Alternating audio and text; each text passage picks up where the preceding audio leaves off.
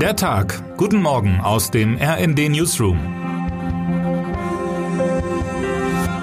Es ist Montag, der 8. Mai. Wenn ich mich bei neuen Leuten vorstelle, bekomme ich in der Regel folgende Reaktion. Was haben sich deine Eltern eigentlich dabei gedacht? Die Zeiten, in denen mich das ärgert, sind vorbei. Inzwischen habe ich mir eine kleine Strategie zurechtgelegt. Durchatmen, lächeln und in aller Ruhe erklären, dass der Name Chantal in den 90er Jahren einfach nur ein wohlklingender französischer Vorname war. Schließlich konnte zu meiner Geburt noch niemand wissen, was Film und Fernsehen damit machen. Nur manchmal verfluche ich innerlich die Mario Barts und Elias Mbareks dieser Welt, die mir das Leben nun doch zumindest ein bisschen schwerer gemacht haben als nötig.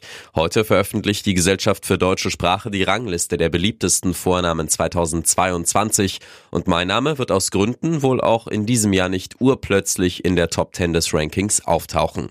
Das Beruhigende, allein bin ich mit diesen Vorurteilen rund um meinen Vornamen nicht. Auch Kevins, Jacquelines, Justins und Mandys müssen sich womöglich etwas mehr beweisen als Maries, Bens oder Sophies. Eine Studie der Universität Oldenburg legte bereits 2009 dar, dass Grundschullehrerinnen und Lehrer bei einigen Vornamen eher gute oder schlechte Assoziationen haben. Welche der aufgezählten Namen dabei als verbrannt gelten, dürfte wohl klar sein. Doch es ist nicht hoffnungslos. Die betreuende Professorin der Oldenburger Studie, Astrid Kaiser, ist sich sicher, dass heute andere Namen schlechte Eigenschaften zugeschrieben würden. Denn Kevin und Chantal sind out. Gesellschaftliche Entwicklungen, neue Erfindungen oder gar einzelne Personen können Namensforschenden zufolge das Image eines Namens wesentlich beeinflussen. Alexa ist ein gutes Beispiel. Eigentlich galt der Frauenname unter Expertinnen und Experten in den frühen 2010ern als aufstrebend. Dann kam Amazon mit seiner Sprachassistentin um die Ecke. Namensexperte Knut Bielefeld, der ebenfalls eine Namensliste führt, prognostizierte Greta schon vor einiger Zeit ein ähnliches Schicksal. Schließlich sehen viele Menschen die Klimaaktivistin Greta Thunberg kritisch. Und zum Glück bestimmt der Vorname nicht unser ganzes Leben. Wissenschaftlerinnen und Wissenschaftler warnen davor, sich so zu verhalten, wie andere es von einem erwarten. Die sogenannte selbsterfüllende Prophezeiung. Vielmehr ging es darum, Vorurteile zu erkennen und abzulegen. Schließlich steckt hinter jedem Namen ein individuelles Gesicht und ein individueller Charakter. Das neue Ranking könnten vermutlich erneut Emilia und Noah anführen.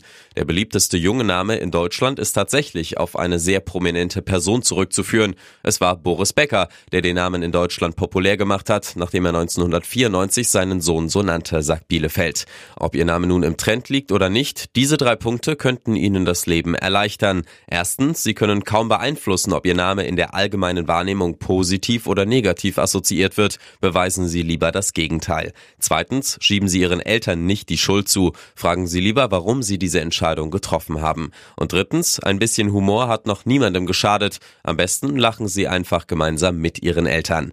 Insbesondere den dritten Punkt sollten Sie sich zu Herzen nehmen, wenn Sie bei einer Vorstellung mal wieder krumm angeschaut werden. Auf Chantal Heu leise ist mir allerdings bis heute heute kein guter Konter eingefallen. Termine des Tages.